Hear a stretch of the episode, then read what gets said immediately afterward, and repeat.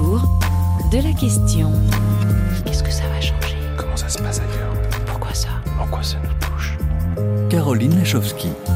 Bonjour, ravi de vous retrouver, chers amis auditrices et auditeurs, à l'esprit libre et ouvert, pour déconstruire les idées reçues, les idées toutes faites sur le vivant.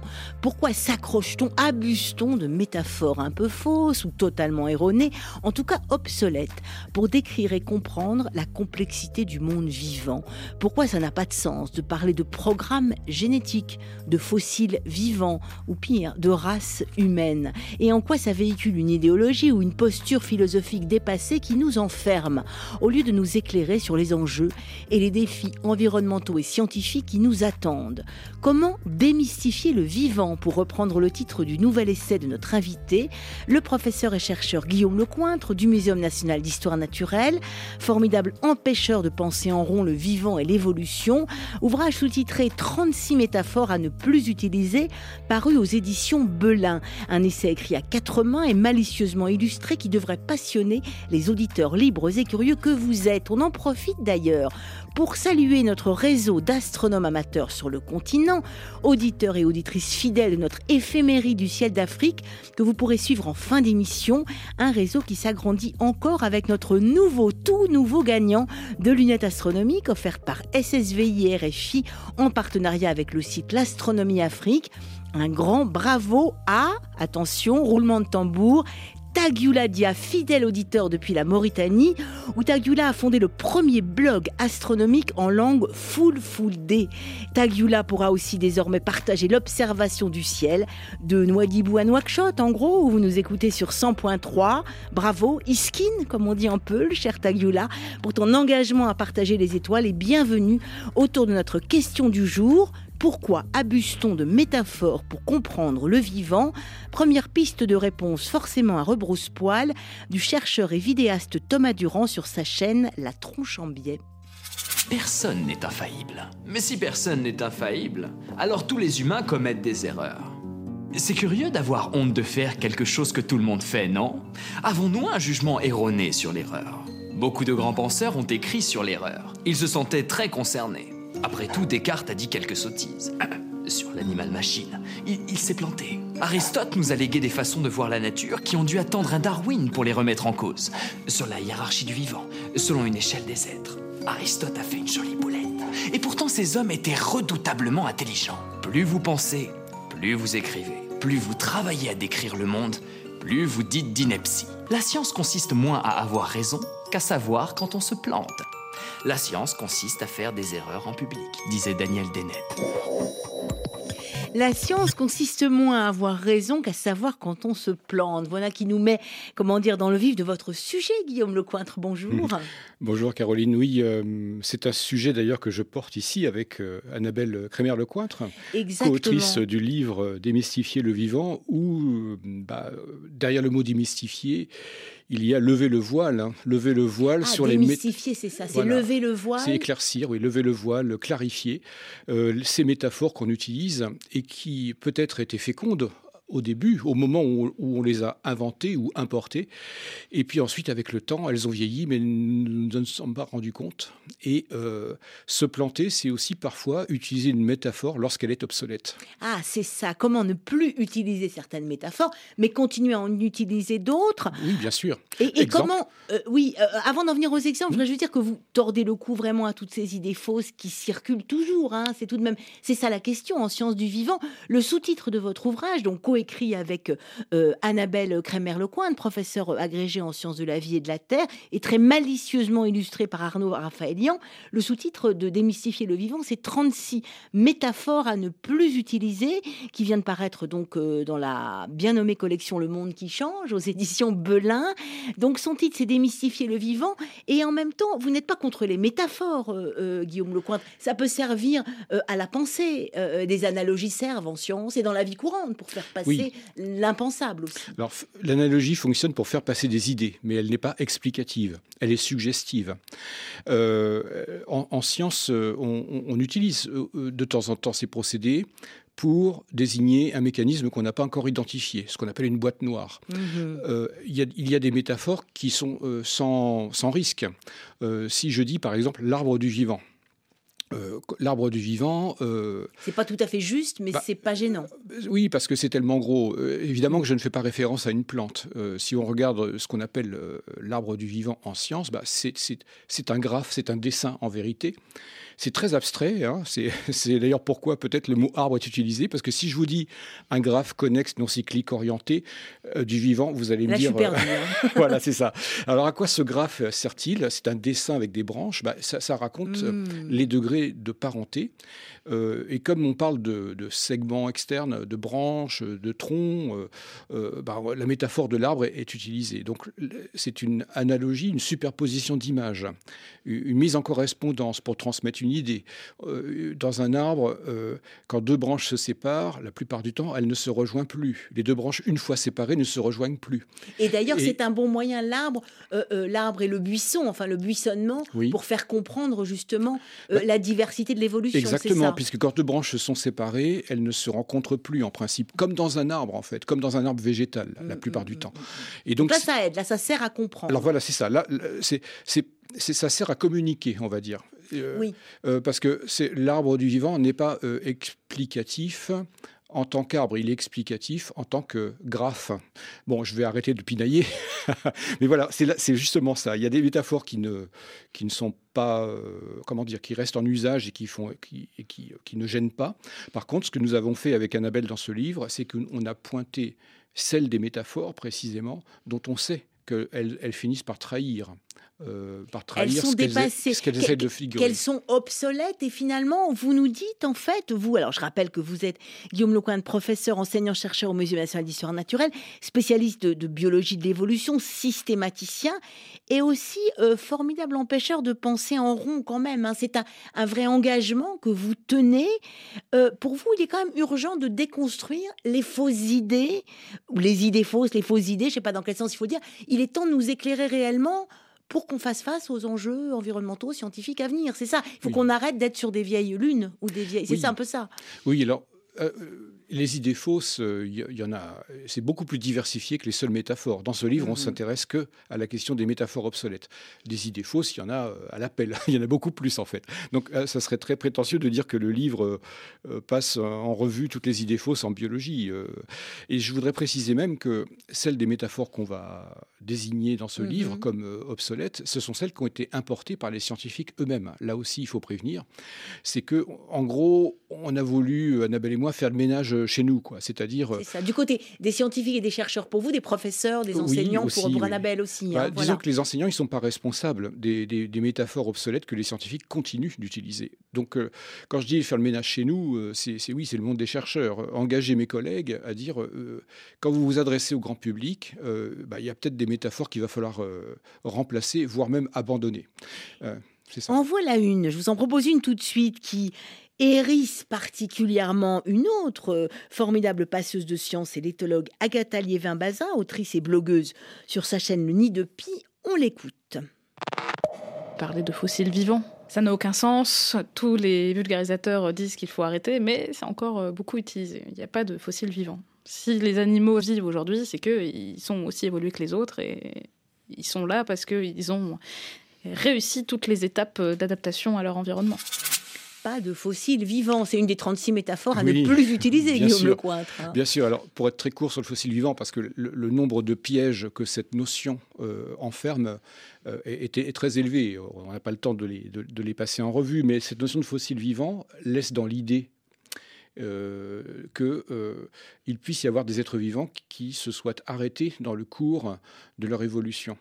Euh, c'est ce que ça peut donner à, mmh, penser, mmh, mmh, et, ça, typiquement, c'est complètement contraire à ce qu'on sait du vivant. je prends un fossile vivant archi classique. la limule. Alors la limule, c'est ce que les anglo-saxons appellent le horseshoe crab. C'est cet animal qui a une carapace en forme de fer à cheval et avec une queue très pointue euh, à l'arrière. Euh, il y a beaucoup de pattes sous le fer à cheval. Et on retrouve en effet euh, dans les couches géologiques des formes fossiles extrêmement semblables à la forme actuelle.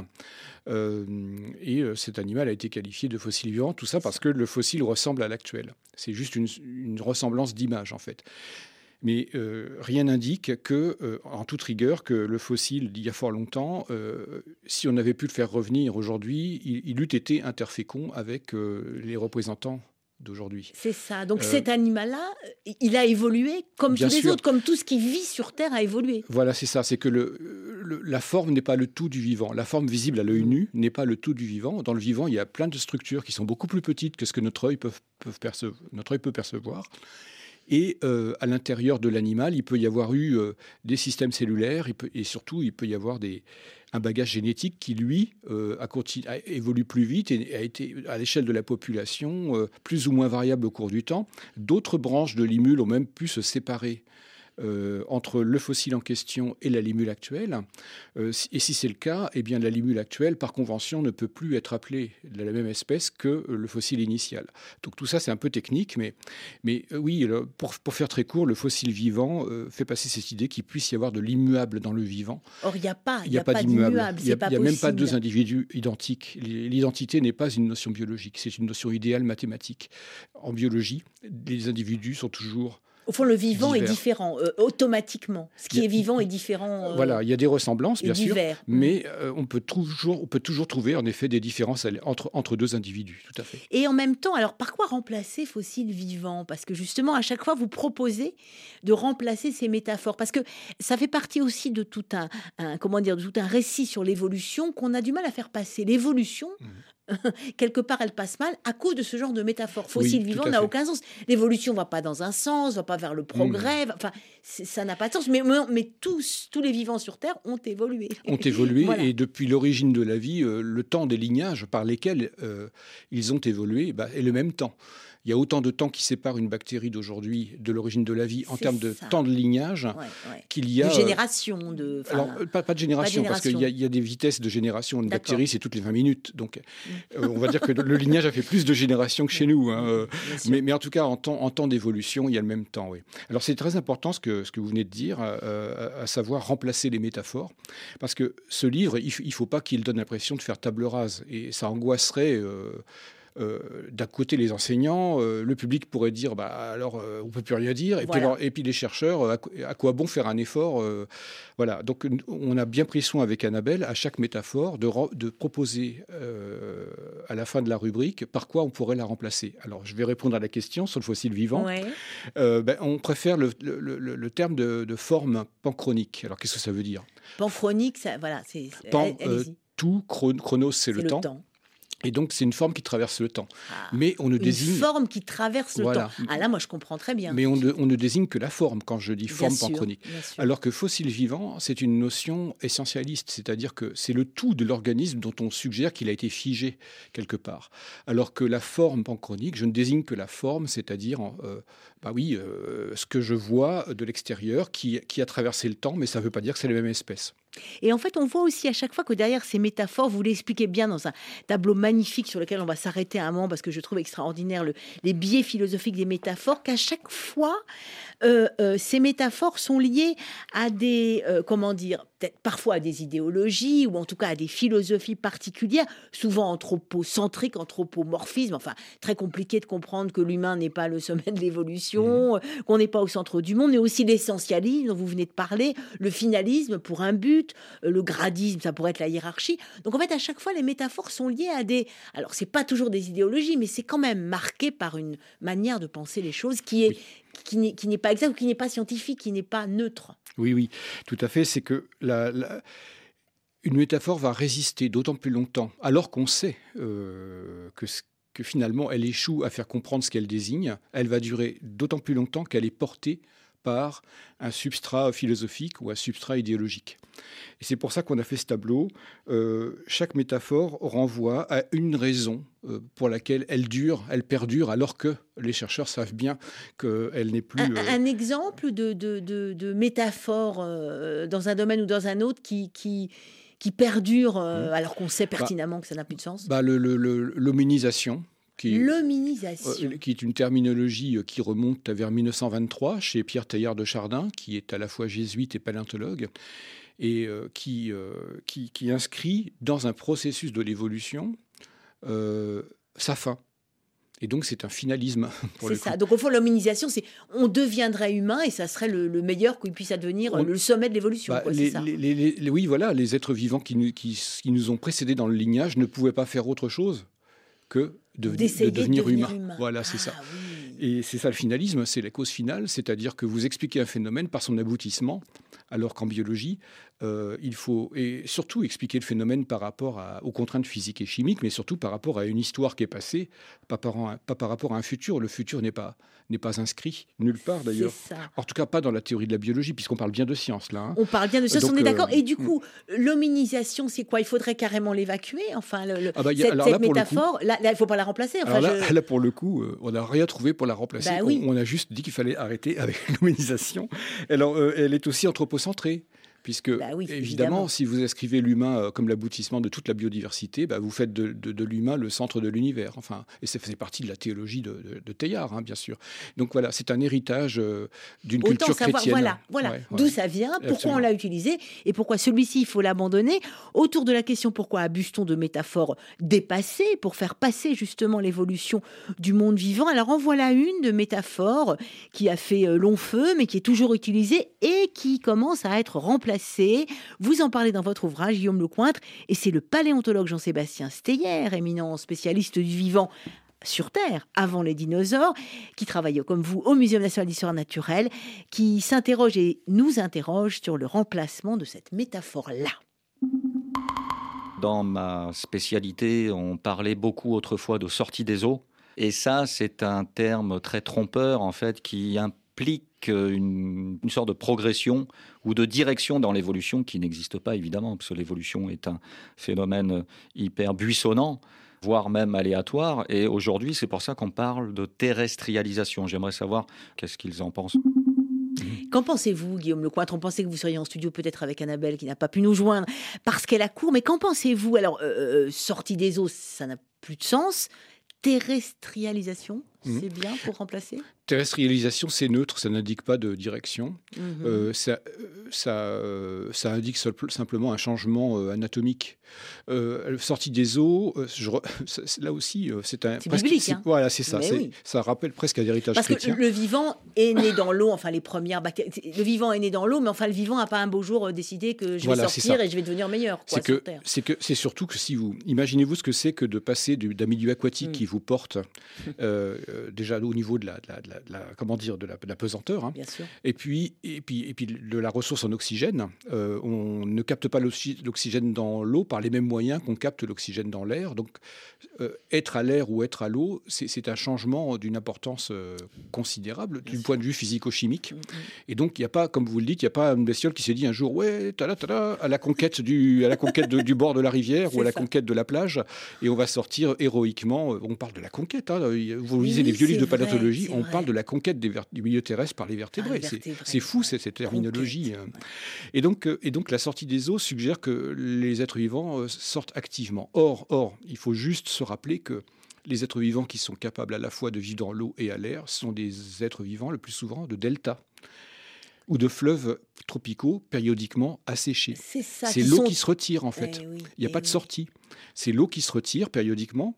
Eh et, si vous êtes sur un, delta, euh, selon la saison, euh, plus ou moins euh, immergé, eh bien vous finissez par sélectionner avec les, les centaines de milliers d'années, voire les millions d'années dans les populations, on finit par sélectionner des êtres qui sont à la fois capables de vivre dans l'eau, c'est leur origine mhm. généalogique, j'ai envie de dire, mais aussi de résister, euh, de résister, parce qu'il s'agit bien de cela, de résister aux conditions hostiles euh, du milieu euh, terrestre. Ça, quand l'eau se retire. Et, ça, c'est le début de ce que Jean Seb appelle la terrestrialisation.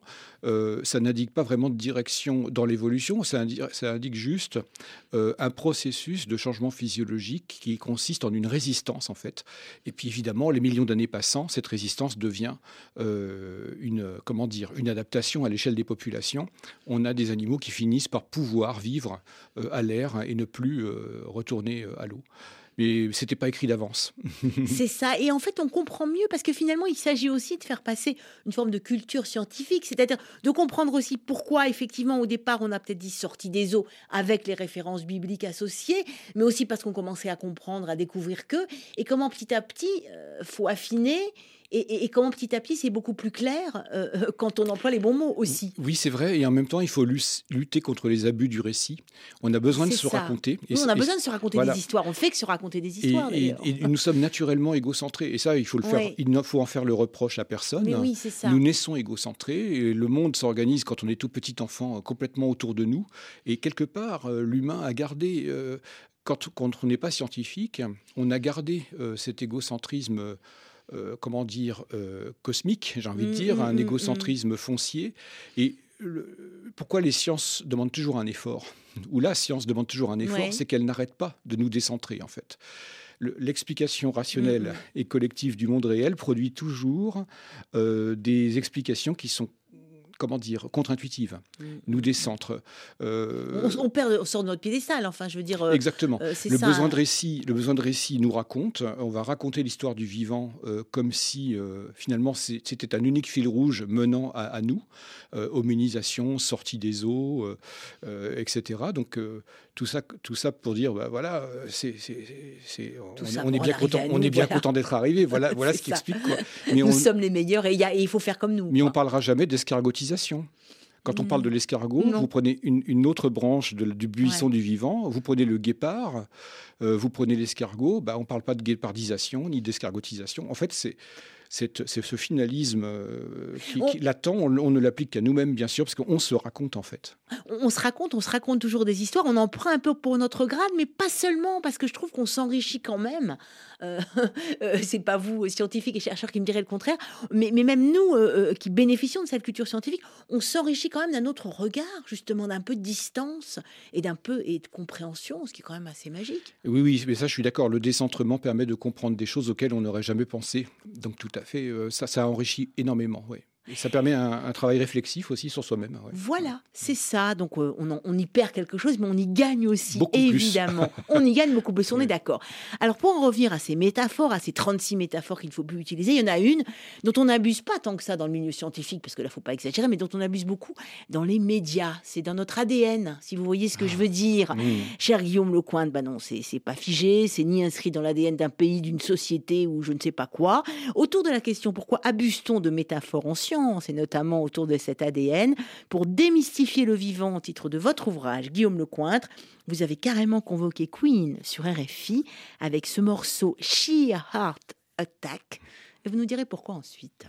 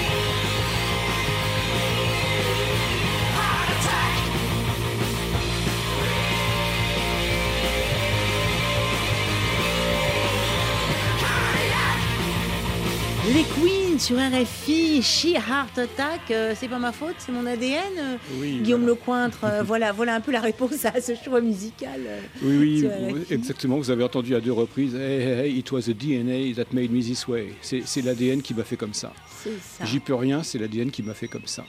Et c'est c'est re- c'est remarquable à plus d'un titre. D'abord, cette chanson, elle est située dans le temps. Comme, Ouais. comme la biologie aussi euh, Ouais. a une histoire, elle est aussi par moments euh, située. hein, euh. C'est le moment, on est, on est en 1977 avec ce, ce- ce- Cet album. ce euh, titre. ouais. ouais. Et c'est le moment, euh, le- on va dire que c'est la période la plus. euh, c'est l'apogée de la centralité du gène en biologie. C'est-à-dire qu'on on a, on a, on a donné à l'ADN euh, tout pouvoir, et en particulier au gène, hein, euh, tout pouvoir. C'est-à-dire que le gène était conçu comme euh, le. Comment dire le, le notaire de tout ce qui allait se passer à la génération suivante. C'était très difficile à l'époque de penser une hérédité euh, qui ne passe pas par l'ADN des cellules sexuelles. Et euh, le rôle de l'environnement dans le développement de l'individu, euh, oui, d'accord, mais pas tant que ça. Euh, L'ADN avait réponse à tout en fait. oui, oui, et puis Euh, c'est surtout qu'il il- il était, gènes. il était le notaire et il était le contrôleur aussi. ah. C'est-à-dire que quand vous aviez une caractéristique, fallait euh, forcément que ça soit dans votre ADN. Quoi. Alors, euh, on parlait évidemment euh, du débat entre l'inné et l'acquis, bien sûr. Y on concevait qu'il puisse y avoir de l'acquis, mais quand même, la question, de, la question du, du gène de ceci, du gène de cela, du gène de l'homosexualité, du gène de la violence. Voilà, D'ailleurs, voilà. on fait un- il- Annabelle a fait un très beau chapitre Ah, ouais, ouais. euh, sur ça. Voilà, donc cette chanson, elle, elle- elle reflète le statut moment. du gène à un moment donné. ça. Ah. Et un temps où on a cru avec la révolution génétique, au fond, qu'on avait tout compris. Et en fait, on a toujours tort quand on croit qu'on a tout compris. Exactement, vous, vous l'avez bien dit, quand on croit qu'on a tout compris, euh, voilà, on, on- on se plante. Euh, il faut toujours être prudent en science. C'est ça, parce qu'aujourd'hui, depuis, il y a l'épigénétique, il y a, il y a les gènes voyageurs, enfin, il y a le- l'environnement, enfin, c'est, voilà, c'est- on est passé complètement à autre chose. On est passé à une vision en écosystème finalement. Oui, c'est ça, hein. c'est que les, hein. les- les gènes, en fait, les gènes, faut pas les mettre à la poubelle, non, hein, ils ont un rôle. Mais par contre, si on, si on changeait juste la métaphore, ça irait beaucoup mieux. Et qu'est-ce qu'il faudrait Euh, dire? eh bien, il faudrait dire que les gènes ne contrôlent pas, on, devrait dire que les gènes participent. Et ça, et ça, ça, participent, change, tout, ça vous change toute la face de la biologie. Déjà, il n'y a plus de gènes architectes. Voilà, c'est ça. de- C'est ça. Euh, hein, et enfin. puis, y a plus de- et surtout, il n'y a plus de programme génétique. Et voilà, parce que voilà bien une expression et une métaphore qui vous hérisse, cher Guillaume Lecointre. Il n'y a pas que moi. hein. hein, c'est le programme. Il n'y a pas de programme génétique. Non. Alors, je vais, je vais, je vais vous lire quand même Oui. euh, euh, euh, très, très rapidement une citation qu'on donne, page 202, de La logique du vivant de François Jacob, Mhm. un livre de 1970. Donc, 70-77, on est vraiment à la période du programme et à la période, à la période du gène maître, du gène contrôleur, du gène. euh, Les prix Nobel. euh, Alors, ce que nous dit hein. François Jacob, ce qui est transmis de génération en génération, ce sont ces instructions spécifiant des structures moléculaires. Ce sont des plans d'architecture du futur organisme. Chaque œuf contient donc dans les chromosomes reçus de ses parents tout son propre avenir, les étapes de son développement, la forme et les propriétés de l'être qui en émergera. L'organisme devient ainsi la réalisation d'un programme prescrit par l'hérédité. Fermez les guillemets. Donc vous voyez que ça rigole pas. Et Euh, non, là, c'est vraiment tout est inscrit. Tout est inscrit dans nos gènes. Enfin, c'est ce qu'on pensait à l'époque. Voilà, c'est ça. Euh, il l'écrit dans 1970. Dans la, Ouais, la- ouais. Et donc, ce, ce texte, il est très fort parce qu'il donne pas de place. Il donne pas de place à la- à l'aventure. il donne pas de place à- euh, au, au hasard dans le déploiement de l'individu. Il donne pas de place à l'intervention de l'environnement dans le développement de l'individu. Et, et- et ça, c'est ce qu'on appelle une pensée. Alors, ça porte un nom en philosophie des sciences. C'est une pensée préformationniste. Préformationniste, c'est tout simple. hein. Euh, la formation de l'être est déjà prévue, D'accord. déjà prévue dans Donc tout est, tout est écrit, en fait. Tout, tout est écrit. Alors, euh, l'image que je peux en donner, si, si les auditeurs ont pu, euh, ou les auditrices ont pu Mhm. le voir euh, dans des livres, c'est cette image du, du- de l'homoncule, c'est-à-dire ce, lorsqu'on a eu les premiers microscopes au XVIIe siècle, Mhm. on, a, on a eu, il y avait eu ce dessin qui avait été fait par Hartswaker, euh, le petit spermatozoïde dans la tête duquel on voyait un petit bébé. Et donc, ça. le petit bébé était déjà formé dans, dans le, le spermatozoïde. spermatozoïde. ouais. Et, et donc, bon, bah, les- le- la, la- la- comment dire, la vision de la reproduction euh, associée à ce dessin, c'est ce qu'on appelle une vision préformationniste. Le bébé, tout est déjà là. En fait, Or, c'est pas il n'y a, ça. pas- il il y a- il y a pas de construction. Tout est déjà là, en germe, et euh, l'être n'aura plus qu'à se déployer. or, c'est pas ça. Non, en biologie, un organisme se construit. Voilà, Il- voilà, voilà, tout tout n'est pas préformé. Et en fonction de ce qui se passe autour, de son Exactement. environnement. De... Et ça, c'était une autre philosophie au XVIIe siècle qu'on appelle l'accidentalisme. Mm, Comme mm. tout se construit, il peut y avoir des accidents de Voilà. construction. Et euh, lorsqu'on demandait aux préformationnistes de l'époque, mais pourquoi les monstres? Pourquoi Ouais, il y a des bébés à deux têtes? Pourquoi il y a des moutons à cinq pattes? Euh, Eh bien, on, ré- on répondait, euh, bah, Dieu ne nous informe pas de ses desseins. Euh, donc, ah oui, euh, c'est facile. comme voilà, ça, c'est- donc Voilà, on voilà. était au XVIIe. Hein. Euh, Bien sûr, Aujourd'hui, on ne répondrait sûr. plus ça. Mais, mais vous voyez ce texte de, de, de François Jacob, alors qu'il est du, 20 du milieu du XXe siècle, on a même dépassé le milieu du XXe siècle, on revient à cette idée que euh, tout est déjà, euh, en quelque sorte, euh, euh, contenu en germe. Alors voilà, pour remplacer cette métaphore du programme, je ne suis pas le seul à la récuser. Euh, beaucoup de biologistes aujourd'hui savent que la notion de programme génétique est caduque. Euh, mais euh, pour remplacer ça, il faut, pourrait, faudrait pouvoir donner aux gènes simplement un rôle de, de participant dans ça, le développement de l'organisme et pas de. et pas de- Participant essentiel, mais participant. Ah bah, euh, si vous retirez des participants, de toute façon, ça marche pas. Il y a, ça, plein de protéines, voilà. si vous les retirez, ça marche pas non plus. Donc voilà, tous les, tous les participants ensemble vont, co- comment dire, construire l'organisme en développement. Et je, je- je complète en disant, euh, on, on transmet à la génération suivante plus que, plus que des gènes aussi. C'est pas seulement la construction de l'individu, c'est aussi dans la transmission. Le statut du gène a changé, c'est-à-dire qu'on transmet certes des gènes à travers nos cellules sexuelles, mais on transmet aussi à d'autres étages d'organisation. Euh, on transmet des habitudes euh, alimentaires, on transmet des techniques de chasse. Euh, ça, on on, transmet transmet de la culture. de- Exactement. Donc, et, et- et des, des- des- des- caractéristiques qui vont jouer sur les, capacités de survie euh, des individus. Euh, les techniques de chasse chez les, chez les cétacés euh, ont bien été. Vous ne parlez pas que des humains, hein. nous Non, sommes non, bien d'accord que chez les animaux aussi se transmettent Transmet- des techniques de chasse et des formes de culture. Euh, exactement, des, des- des chasses aux insectes chez les, chez les primates, des, des chasses en, en milieu marin chez les cétacés. Il y a des populations d'une même espèce de cétacés peuvent avoir, selon la population à laquelle on, on s'adresse, euh, des variations dans les techniques de chasse. Les techniques de chasse sont enseignées par les mères à leurs petits et elles se transmettent par les mères à leurs petits. C'est matrilinéaire, les techniques de chasse euh, chez les cétacés. Et donc, euh, ça, évidemment que ça joue sur la santé de la population, puisque plus, plus une population est capable de capter des ressources, euh, bah, plus prospère elle sera, bien sûr. Donc il n'y a pas que les gènes, il n'y a pas de programme génétique. Autour de la question pourquoi abuse-t-on encore de métaphores périmées, obsolètes, notamment en génétique Moi j'ai envie de vous faire écouter une réponse au fond face à ces fausses représentations euh, que nous avait données ici même euh, bah, le pionnier hein, de la euh, paléogénétique, euh, séquenceur des génomes de Néandertal et de Denisova, euh, lauréat du prix Nobel de médecine en 2022, le professeur Svante Pebo. Je propose de l'écouter.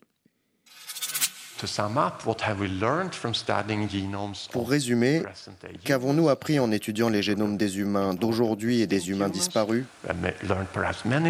Nous apprenons peut-être plusieurs choses. Mais je pense qu'il est important de souligner que la leçon est que nous nous sommes toujours mélangés. Nous nous sommes mélangés avec ces premières formes d'humains, peu importe où nous nous sommes rencontrés et où nous nous sommes mélangés depuis. Nous nous sommes mélangés, nous dit Svante Pebo, c'est ce qu'il a appris de plus, de plus fort en séquençant euh, à partir de génomes anciens euh, les, les- les génomes des hommes modernes, ce qui met aussi euh, nous empêche d'abuser, ou en tout cas qui met vraiment au rencard une métaphore particulièrement désagréable, celle des races humaines. Oui, euh, alors là, oui, oui, en effet, euh, on peut dire que ça a quelque chose de métaphorique, les, races humaines, parce que le terme de race en biologie, c'est un mot qu'on utilise Oui. d'abord en zootechnie, c'est-à-dire lorsque des humains euh, savent maîtriser la reproduction des animaux qu'ils ont domestiqués, euh, eh bien, ils peuvent, en dirigeant, les, les- en choisissant qui va se reproduire avec qui, on peut accélérer la transformation en fait de, le- de la, de- de la- de la population qu'on est en train de domestiquer. Et donc, en effet, les humains ont produit des races animales. Euh, et elles- ces races, vu qu'on a, on a, on a véritablement, euh, euh, comment dire, décidé de, de qui allait se reproduire avec qui, on a accéléré la concentration des caractères qui allaient se retrouver tout le temps ensemble. Ce qui fait que les races en, en zootechnie, elles sont robustes statistiquement. Euh, Mm, mm. Beaucoup de traits génétiques, de traits biochimiques et de traits physiques vont se retrouver en même temps à définir ensemble, euh, bah, je ne sais pas, le lévrier chez les chiens Mhm. ou, ou le Maine Coon chez le chat, enfin bref, ou, ou la, la- la normande chez la vache, enfin voilà. Bon, euh, donc transposé dans le monde humain, on a fait comme si les quelques caractéristiques physiques qui sont perceptibles à notre œil entre, entre ça, humains, qui sont visibles, au qui sont visibles. Bah, la première chose, c'est la couleur, de la peau, bien, sûr, mais il y a d'autres traits physiques aussi. Et, on, a cru que finalement, on pouvait transposer si facilement ce qu'on connaît euh, mmh, mmh, des, mmh, races animales ou des cultivars végétaux. Hein, euh, on pouvait le transposer si facilement euh, aux humains. Or, ce que disent Van Beau là, c'est qu'en fait, on n'a pas arrêté de s'hybrider. Bah, et, et qu'est-ce qui se passe quand il y a de l'hybride Quand les populations se séparent euh, géographiquement et qu'elles n'ont plus tendance à se rencontrer à nouveau, certes, elles vont diverger, mais, mais, mais euh, les humains ont été suffisamment mobiles dans leur histoire pour se rencontrer à nouveau. Et finalement, euh, si on avait été séparés pendant longtemps, plus de caractères auraient certainement plaidé pour des populations encore mieux caractérisées et jusqu'au bout du compte, peut-être même aurait mené à une interstérilité. Euh, et donc, dans ce cas-là, mmh. le, il y aurait effectivement le plusieurs concept, espèces. Voilà, c'est ça. Le concept, dans ce cas-là, ça serait, ça serait de nouvelles espèces. Mais en l'occurrence, non. C'est-à-dire que on, s'est séparés, certes, on a divergé, mais on se rencontre encore, on s'hybride encore. Et finalement, ces hybridations, elles produisent des mélanges de critères qui font que la race humaine aujourd'hui, statistiquement, euh, si on regarde les critères par lesquels on les définit, bah ces, races ne sont pas robustes du point de vue de la, construction d'un concept. En fait, nous n'utilisons pas vraiment en, en anthropologie, on utilise, enfin plus, plus, plus maintenant. Il y, a, eu une anthropologie au 19e siècle qui utilisait le mot de race, bien sûr. Mais qui en plus hiérarchisait. Enfin, c'était oui, en plus, mais qui était, qui était alors là, il y a, il y a l'empilement des métaphores. on n'a pas le temps de tout détailler, mais, mais en tout cas aujourd'hui, ce qu'on sait, c'est que les races humaines euh, n'ont pas assez de critères euh, à leur euh, justification qui soient univoques les critères se contredisent entre eux et donc bah, on n'arrive pas à définir de race robuste et donc on n'en parle pas en fait. Donc il n'y a pas besoin de parler. Enfin, euh, on, peut, on peut parler de type humain, euh, et, en même temps, ce que nous disait Evelyne grande généticienne, elle nous disait euh, à la fois que effectivement ces caractères visibles, couleur de peau, c'est très peu. Enfin, finalement, ça n'a ça, ça, pas grande importance. Ça se voit, c'est de l'adaptation, mais ça n'a pas grande importance. Ce qu'il faut retenir, c'est que c'est la partie émergée de l'iceberg de, tout ce qui varie chez l'humain, en fait. On est tous bien plus différents entre nous que. Oui, oui. Euh, ce que, ce que l'on voit extérieurement, des, avec, on, disait tout à l'heure, la science nous décentre toujours. Elle mm-hmm. raconte toujours des trucs contre-intuitifs. Bah oui. C'est ça. Bah, là encore. Voilà encore, euh, ce qu'on voit de nos yeux quand on parle de race ne reflète pas le tout de ce que l'être est euh, biologiquement. Guillaume Lecointe, qu'est-ce que vous voulez faire passer justement avec euh, toutes ces métaphores à ne plus utiliser? C'est le fait que la science n'est pas figée, euh, non seulement qu'on peut se tromper, mais surtout qu'on peut évoluer finalement. Enfin, euh, vous voulez faire passer la culture scientifique, on l'a dit aussi pour les enseignants, pour les chercheurs, nous, nous alerter au fond sur nos, nos comment dire, nos blocages et, nos métaphores parfois qui nous empêchent mmh. d'avancer, de, de voir la, la photo telle qu'elle est, et avec tout ce qu'on ne sait pas aussi et qui reste à découvrir euh, Aussi bien du côté de l'enseignement que du côté de la recherche, mais aussi pour le grand public, parce que je précise quand même que ce livre ne s'adresse pas qu'à des chercheurs ou à des enseignants. Pas du euh, tout, qui se lit très bien et qu'en plus il est illustré euh, très joliment, très malicieusement ah par Arnaud Raphaël. Un chapeau, hein, bah, ça, hein. à la radio c'est difficile de parler. Mais oui, mais ça rajoute un peu d'aide parce que du coup, ce qu'on ne comprendrait pas autrement, on le comprend. mais je vous laisse continuer. Oui, le, nous, démystifier, c'est vraiment ça, c'est-à-dire que c'est clarifier, au sens de clarifier. Euh, si nous voulons euh, augmenter, euh, Annabelle et moi, la culture scientifique chez nos concitoyens, ça commence. Il ne s'agit pas que d'apprendre des choses nouvelles, il faut aussi apprendre, comme elle a dit Thomas Durand, où est-ce que nous faisions des erreurs lorsque nous parlions de science ou lorsque des scientifiques éventuellement peuvent vous parler de science. donc la culture scientifique, oui, c'est acquérir euh, comment dire, des connaissances nouvelles, mais c'est aussi euh, problématiser les connaissances. Hein. C'est aussi euh, savoir les mettre à leur bonne échelle de perception, bonne échelle de, d'observation, ne pas leur faire dire ce qu'elles ne disent pas. Mmh par exemple, nous ne Autant euh, nous, nous, parlons euh, des métaphores là en science, autant nous, nous, dénonçons le moment où ces métaphores mélangent le discours des valeurs et les discours des faits. Comme par exemple euh, l'échelle des êtres qui, mmh, qui mmh. était une, un empilement de valeurs. On, range tout le vivant, non pas sous forme de buisson, mais sous forme d'échelle. Il y en a des mieux et des moins bien. Voilà, c'est ça. Bah, on parlait, il y a une époque, au milieu du XXe siècle, on parlait de vertébrés supérieurs et de vertébrés inférieurs. et donc là, là ça, on... ça fait du mal. Hein. Mais oui, voilà. donc le mélange de discours de valeurs et discours de faits n'aide pas la culture scientifique, n'aide pas la compréhension par le public de ce que dit la science vraiment.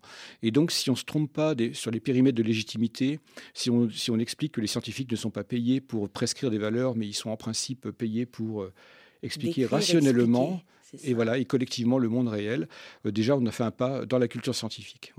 Je vous remercie, euh, cher Guillaume Lecointre, et je vous renvoie, chers amis auditrices et auditeurs, donc sur ce formidable ouvrage Démystifier le vivant que vous avez coécrit avec Annabelle Crémer-Lecointre, illustré, je l'ai dit, par Arnaud Raphaëlian, édité chez Belin dans la bien nommée collection Le Monde qui change, à mettre entre toutes les mains. Et puis, je rappelle aussi, euh, j'ai sous les yeux Le Monde vivant, tome 2. Ce sont les chroniques que vous et Bruno David, ancien président du Muséum, avait réalisé pour euh, la chaîne France Culture. Le tome 2 du Monde du Vivant est paru chez Grasset et nous avons un exemplaire à vous offrir. Chers amis auditrices et auditeurs, il vous suffit de nous le demander par mail ou sur notre page Facebook en précisant bien votre adresse postale. En attendant, voici venue l'heure de notre éphéméride du ciel d'Afrique. Comme tous les mois, nous allons retrouver notre planétologue préféré, Sylvain Boulet, qui nous dira quoi observer depuis le continent et qui mettra en jeu une nouvelle lunette astronomique offerte par SSVI et RFI en partenariat avec le site de l'astronomie Afrique. Et euh, c'est un peu la piste aux étoiles aujourd'hui parce que nous sommes très heureux de fêter notre nouveau lauréat de lunettes astronomiques en Mauritanie, Tagyulaf Tia, fidèle auditeur et formidable passeur d'astronomie en langue full full D. Grâce à lui, la Mauritanie rentre dans notre super réseau d'astronomes amateurs, d'astronomie amateur du continent. Et ça, ça se fête avec deux superbes voix mauritaniennes, Khalifa Ould Ede et Dimi Mintabas sur RFI.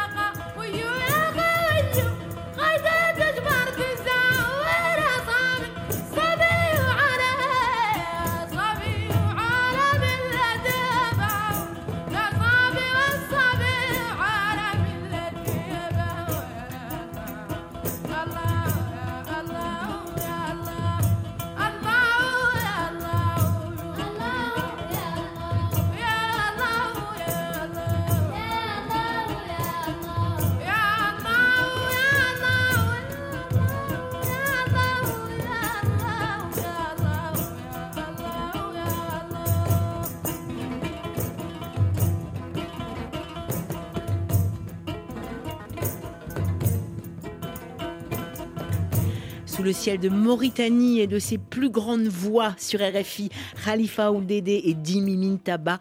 On garde les pieds sur terre, mais on part la tête dans les étoiles. Ciel d'Afrique sur RFI.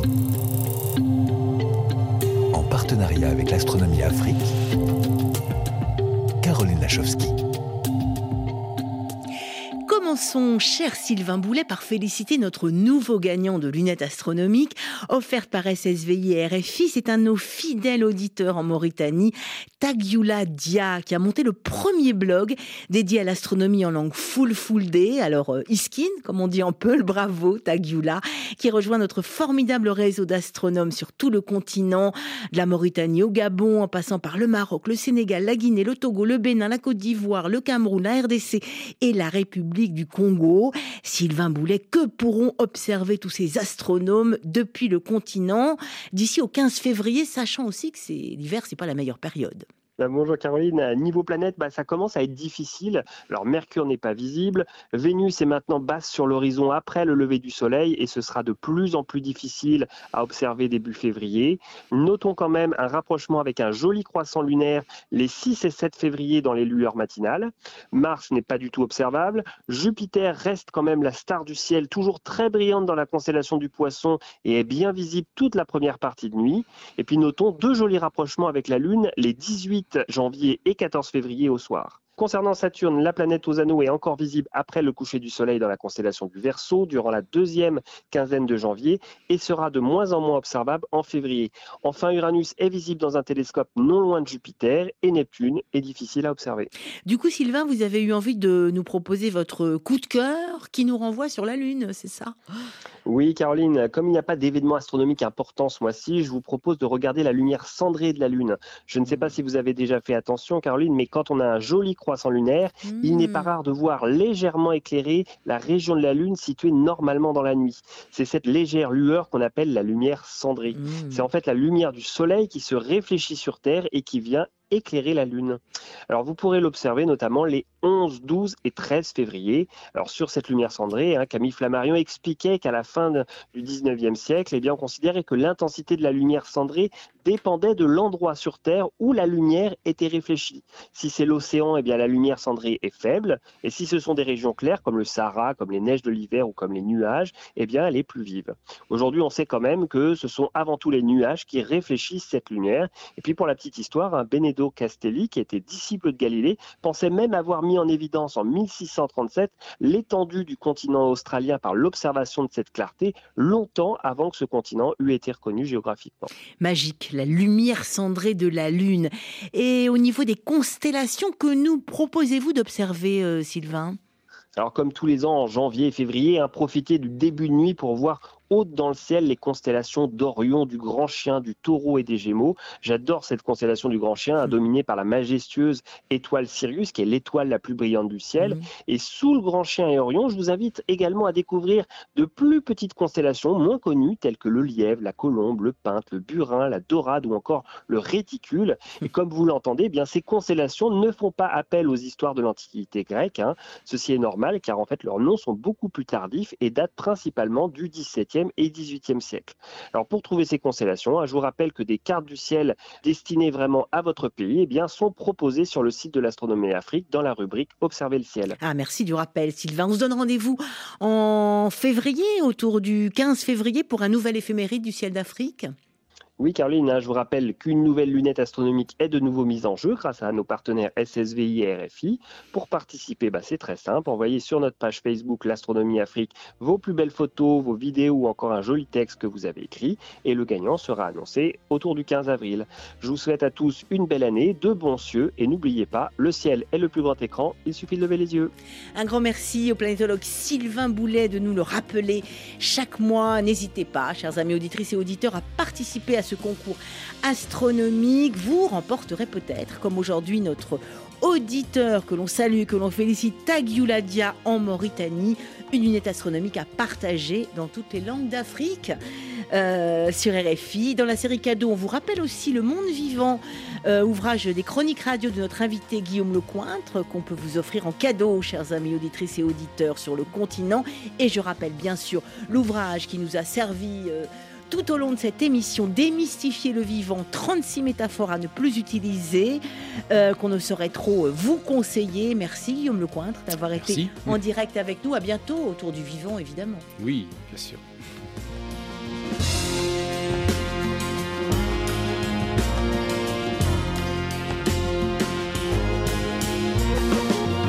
Retrouvez autour de la question sur les réseaux sociaux et sur RFI.fr. Autour de la question, c'est fini pour aujourd'hui. Vous pouvez nous retrouver en rediffusion ce soir à 23h temps universel et bien sûr vous abonner à notre podcast. Au plaisir de vous retrouver lundi prochain pour nous intéresser à des plantes de l'extrême et de haute altitude sur tous les continents. À suivre avec Thibaut Baduel à la réalisation et Caroline Fillette en coulisses. Caroline Baraton est notre stagiaire cette semaine. Caroline Lachowski, oui c'est Caroline, c'est Radio Caroline, hein, excusez-nous. Au micro pour vous servir. Merci pour votre curiosité sans cesse renouvelée. Dans quelques instants sur RFI le journal.